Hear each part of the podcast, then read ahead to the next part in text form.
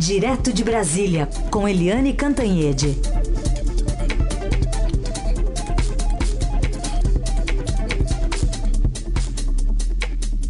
Só acertar minha numeração aqui, que o Diego Carvalho está me lembrando, é tanto, é tanto número, né? Me confundo com números. Que o segundo assunto vai ser o filho 03. O filho 02 hoje, a não ser que a Eliane fale dele, não está previsto. Eliane, bom dia. Bom dia, Heisen. A não ser que o, o 02, que é o Carlos Bolsonaro, publique alguma coisa no Twitter, bombástica. Pode, pode ser. Como sempre. Pode Até ser. agora, não, né? Até agora não. Mas vamos começar, Eliane, com o 01, né? Decisão do ministro Dias Toffoli sobre o caso Flávio Bolsonaro, que tem outras implicações também, né? Pois é, é Heisen, é, ontem o presidente do Supremo Tribunal Federal, o ministro Dias Toffoli, tomou uma decisão bastante polêmica e bombástica, porque ele suspendeu é, os, todos os processos contra o senador Flávio Bolsonaro, filho do presidente da República, é, ex-deputado estadual no Rio de Janeiro, é, que tenham alguma informação do COAF, que é aquele conselho é, de administração financeira que administra e detecta contas, é, é, enfim, operações financeiras muito grandes, com muitos valores altos, né? E tenham também é, é, dados da Receita Federal e do Banco Central. Então, hoje mesmo tinha aí um, um julgamento de habeas corpus no Rio de Janeiro envolvendo Flávio Bolsonaro. Esse julgamento já foi suspenso e agora são duas perguntas. Primeiro, é, o Flávio Bolsonaro saiu ileso, ninguém nunca mais vai falar do Queiroz, aquele que desapareceu, nunca mais ninguém viu, ninguém nunca mais soube e que, que cuidava de, é, enfim, tinha um esquemão de dinheiro dentro do gabinete do Flávio Bolsonaro no Rio e que todo mundo que trabalhava ali acabava depositando parte do salário nesse esquemão. É uma história toda muito complicada, mas a gente eu acho que nunca vai saber direito o que, que acontecia lá, porque é, o Dias Toffoli vetou as informações e a gente sabe que quem revelou é, esse esquema foi o COAF, aliás, um furo de reportagem no Estadão. E a outra segunda questão muito grave é o seguinte: se isso atinge não apenas o Flávio Bolsonaro, mas todos os processos que estão em tramitação na Justiça que envolvem dados do COAF, da Receita e do Banco Central, sem autorização é, da Justiça. Isso significa o maior ataque ao combate à corrupção desde que você teve o início da Lava Jato. Então, está todo mundo sentado, analisando qual é a extensão disso. E muita gente no meio político imaginando o seguinte, que é um toma lá da cá. O Bolsonaro entra num esquemão de blindar os políticos da Lava Jato para defender o próprio filho, e aí se junta o PT blindando Lula, o, Bolso, o presidente Bolsonaro blindando o próprio filho, o PSDB blindando a S. Neves, enfim. E aí não se fala mais nisso, porque, evidentemente, é, você descobre grandes volumes, grandes é. operações de dinheiro exatamente via COAF, Receita e Banco Central. Se os inquéritos e processos não podem ter os dados deles, a não ser com autorização judicial, um diz que pode, outro diz que não pode, acabou-se, né? Enfim. Aí uma grande perplexidade em, em, diante disso tudo, e hoje o dia vai ser muito em cima dessa. É, o mundo político vai estar muito envolvido nessa discussão, nessa repercussão. Caso que a gente continue acompanhando certamente e vamos voltar a comentar. Eliane, falando agora de um outro tema que é o tema dos últimos dias, cada vez se cristalizando, né, pelo menos por parte do presidente, a definição de que ele quer mesmo indicar o filho Eduardo para embaixador nos Estados Unidos. Ele disse que da parte dele, o presidente disse, da parte dele já está decidido.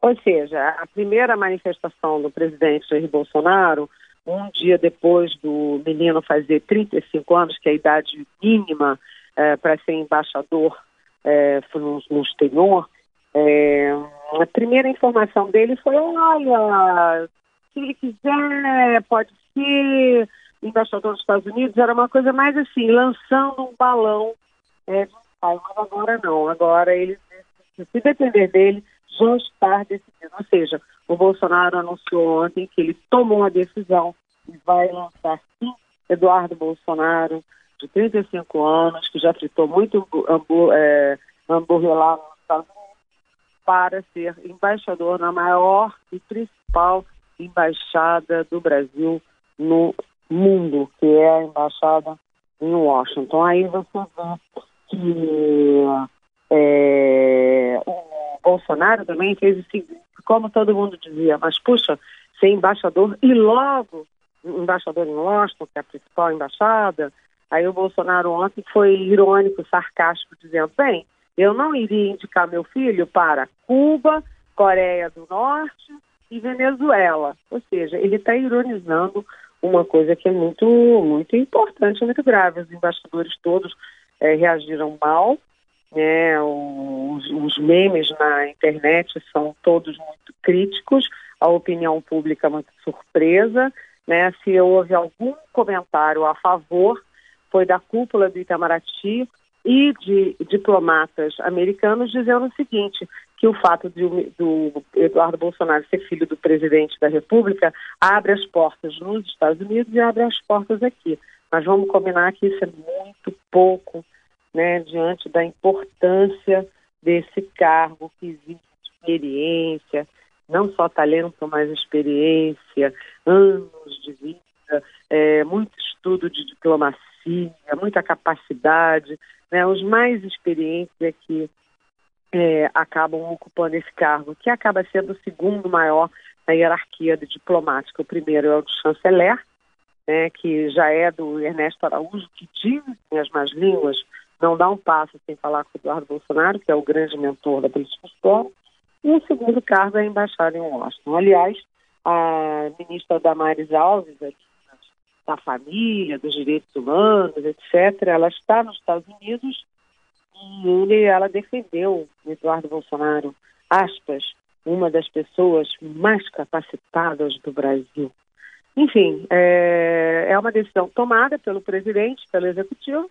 Agora falta combinar com os russos, ou seja, falta combinar com o Senado Federal, que tem que sabatinar o deputado Eduardo Bolsonaro para aprová-lo ou não. E depois, se ele for aprovado, ele tem que abdicar do mandato dele de deputado, para o qual foi eleito com mais de 1 milhão e 800 mil votos, o deputado mais votado da história brasileira. É uma história toda complexa, é. como a gente vê, e agora a coisa está na mão do Senado. É isso aí. É curioso que vai, não, pode ser na mesma época da reforma da Previdência lá também, né, Eliane? dois assuntos. Pois, pois é, aí você fica é, é, dividido entre uma questão familiar, política, diplomática, que é o filho na Embaixada dos Estados Unidos, e a questão que interessa a todo o país, que é a questão da reforma da Previdência, com o Senado no meio. Lembrando que a, a votação do, da Champanhe é tá secreta. É isso. Só para a gente citar antes do intervalo, eu falei do 02, você acabou falando. Tem um tweet dele sim, mas é de 11 horas atrás, do vereador Carlos Bolsonaro. Ele comemora o aumento das exportações brasileiras de carne de frango, alta de 11,4% no primeiro semestre. Mas o que era para ser só uma comemoração, dele escreve: Achei que tudo ia se acabar. Assim torcem sem parar os jornalistas, isentões e especialistas. Jornalistas e especialistas ele pôs entre aspas, viu, Helene? É, é, é verdade. A gente é jornalista entre aspas, será? Ai, será, hein? Depois de tantos anos de praia, é. eu vou virar jornalista entre aspas. Entre aspas. Mas o, o deputado, o, o, deputado não, o vereador. vereador Carlos Bolsonaro tem razão numa coisa. É para se comemorar, sim, se melhora a exportação de carne franco, que é tão importante para o Brasil, né? Você sabe que o Brasil continua com uma economia devagar, quase parando, é, milhões e milhões de desempregados. Então, aumentar, é, todos nós comemoramos, viu, uhum. vereador Carlos? comemoramos mesmo. É, só não sou entre aspas não, tá? Eu sou jornalista mesmo. Eliane, ontem a Procuradora-Geral da República, Raquel Dodge, chamou lá integrantes da Força Tarefa da Lava Jato para uma conversa, depois da divulgação daquelas mensagens. E agora o procurador Deltan Dallagnol vai ter uma investigação contra ele? Pois é, a gente começou o nosso programa de hoje falando aí da decisão do ministro Dias Toffoli sobre o impacto que isso tem no combate à corrupção. Eu nem citei Lava Jato especificamente, porque você tem várias frentes de combate à corrupção que são, vamos dizer assim, filhotes da Lava Jato, mas não são diretamente Lava Jato. E no caso aí, a gente está tendo um ataque frontal diretamente à Lava Jato. Você vê que, é, assim, é, paralelamente, necessariamente, o procurador na Procuradoria. A gente está com problema aí no contato com a Eliane, já já vamos retomar a ligação com a Eliane para terminar aí o comentário sobre a situação do procurador Deltan Dallagnol, né, que agora está tá nessa linha de tiro, né, vai ser investigado pelo Conselho Nacional do Ministério Público. Ontem, na reunião com Raquel Dodge, não houve um comunicado público, sairia uma nota, né, mas é, a reunião foi a portas fechadas. Mas a gente restabeleceu já então o contato com a Eliane. Vamos recomeçar então. E a situação então do Dallagnol, Eliane? Pois é, a gente estava falando que é, a, a, decisão do Dias é, ali é, sobre Flávio Bolsonaro é um ataque ao combate à corrupção. Né? Mas eu nem citei diretamente a Lava Jato, porque a Lava Jato abriu várias outras frentes de combate à corrupção.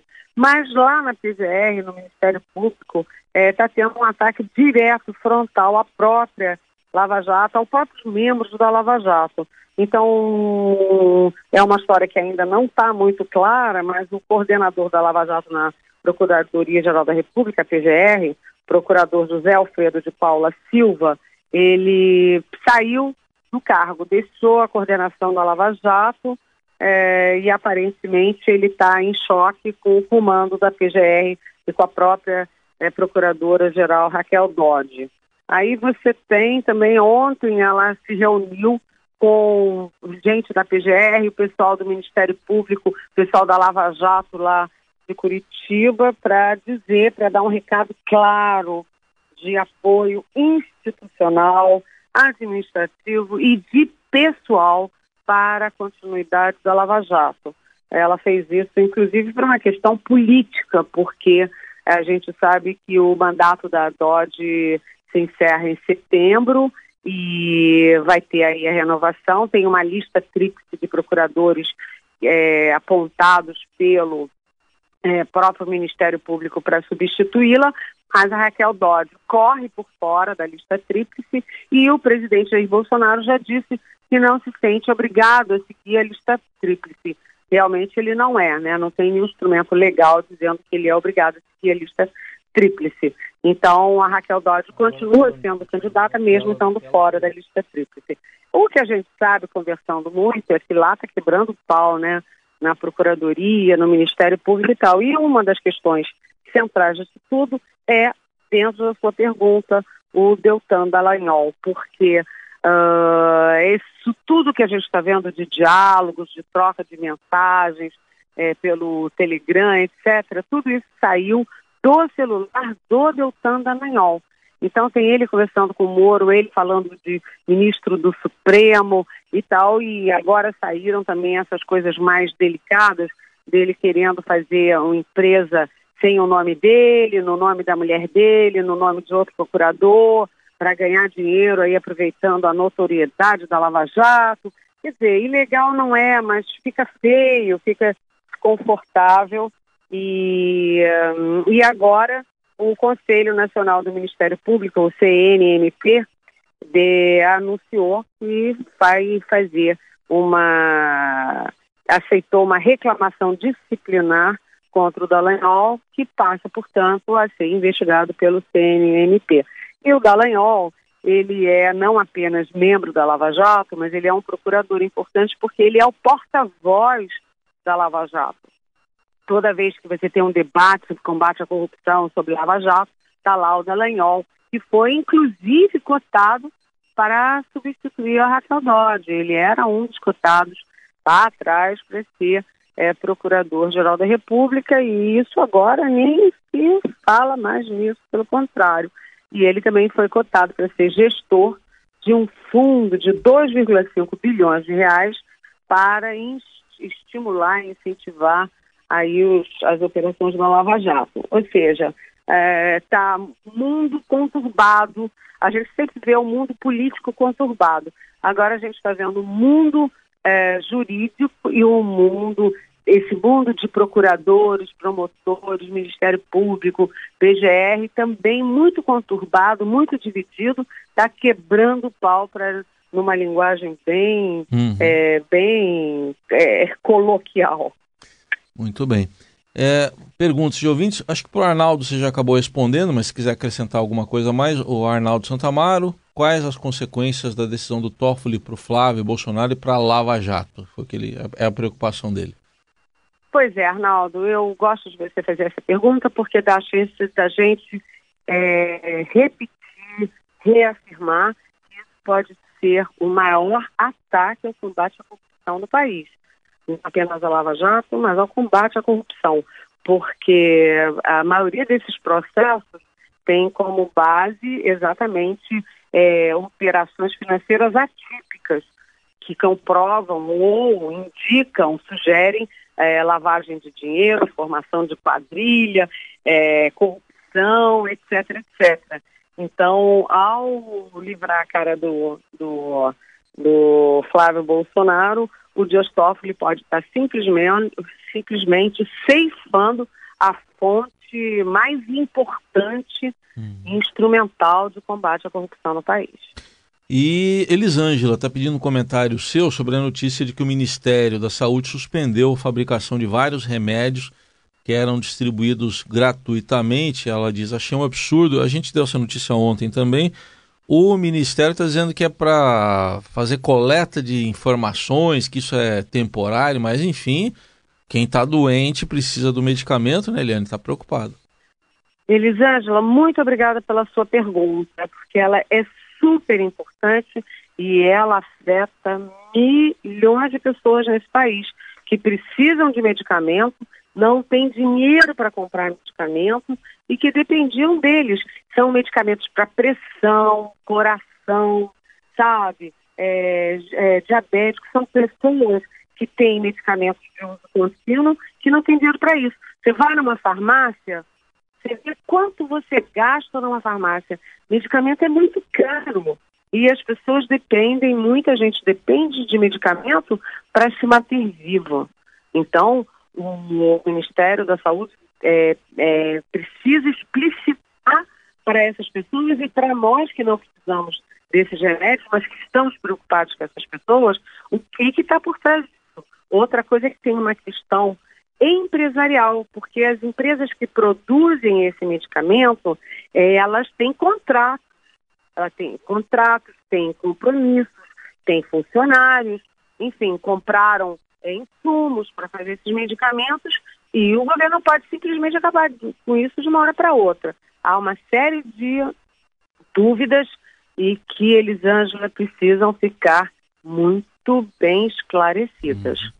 Tá aí, participação então de Eliane Cantanhete, que volta amanhã ao Jornal Eldorado. Eliane, obrigado. Até amanhã. Até amanhã. Beijão.